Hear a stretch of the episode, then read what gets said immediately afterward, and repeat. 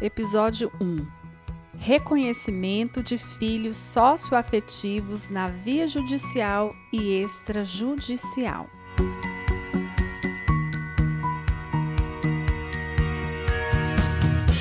A filiação socioafetiva é aquela baseada no afeto, que independe do vínculo genético, pois, como já dito em artigos anteriores, pai, mãe é quem cria e não quem apenas gera.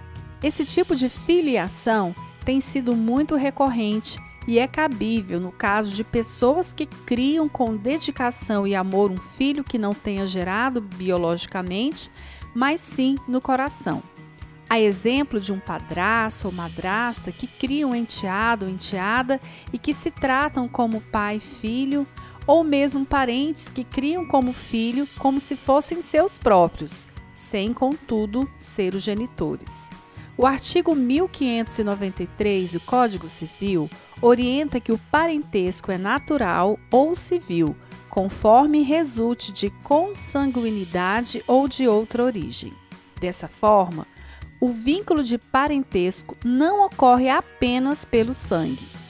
Para a atual doutrina e os tribunais superiores, o registro civil tem o mesmo peso do que a origem genética. Isso é uma grande evolução na seara do direito de família, pois em tempos pretéritos o fator biológico é o que prevalecia. Tanto a Constituição Federal, em seu artigo 226, quanto o artigo 1596 do Código Civil combatem qualquer tipo de discriminação quanto à origem da filiação. O Supremo Tribunal Federal, ao analisar casos dessa natureza, firmou a seguinte tese: a paternidade socioafetiva declarada ou não em registro público não impede o reconhecimento do vínculo de filiação concomitante baseado na origem biológica com os efeitos jurídicos próprios. Dessa forma, é possível acrescentar no registro de nascimento o nome daquele ou daquela que efetivamente a criou, sem suprimir a filiação biológica. É questão de justiça. Se há o afeto, se há vontade e veracidade, nada mais impede que seja reconhecido esse vínculo. Esse reconhecimento de filiação pode ocorrer de duas formas: pela via judicial ou extrajudicial, a depender dos requisitos e idade.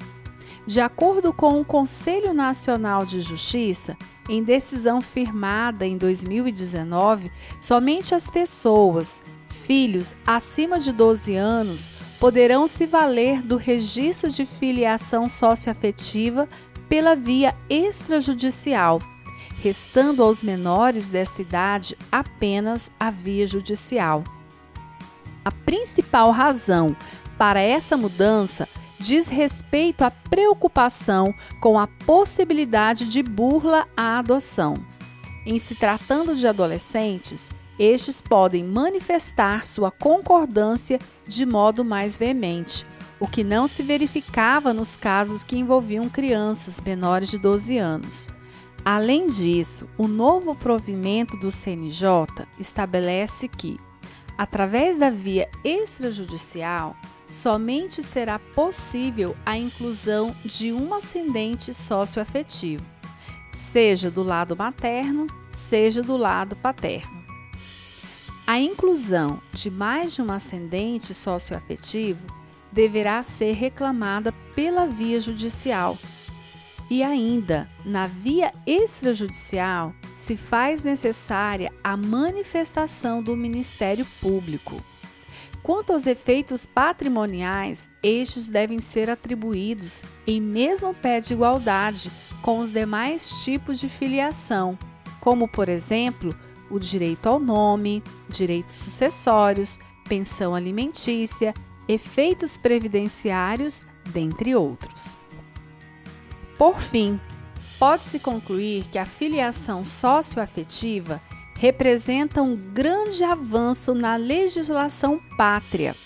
Haja visto que veio regularizar as situações de filhos que, embora tenham sido registradas pelos genitores, foram criados por outros que lhes dedicaram amor, carinho, afeto numa relação pública. Desse modo, esse reconhecimento em si não significa destituir a origem biológica, mas reforça o conceito de que pai ou mãe é quem cria e não apenas quem gera. Tal reconhecimento pode ocorrer na esfera judicial ou extrajudicial, a depender dos requisitos acima expostos. Os efeitos patrimoniais e jurídicos são os mesmos dos demais tipos de filiação. O presente artigo não pretende esgotar esse tema. Busque orientação com profissionais especializados na área. Para saber mais, entre em contato conosco.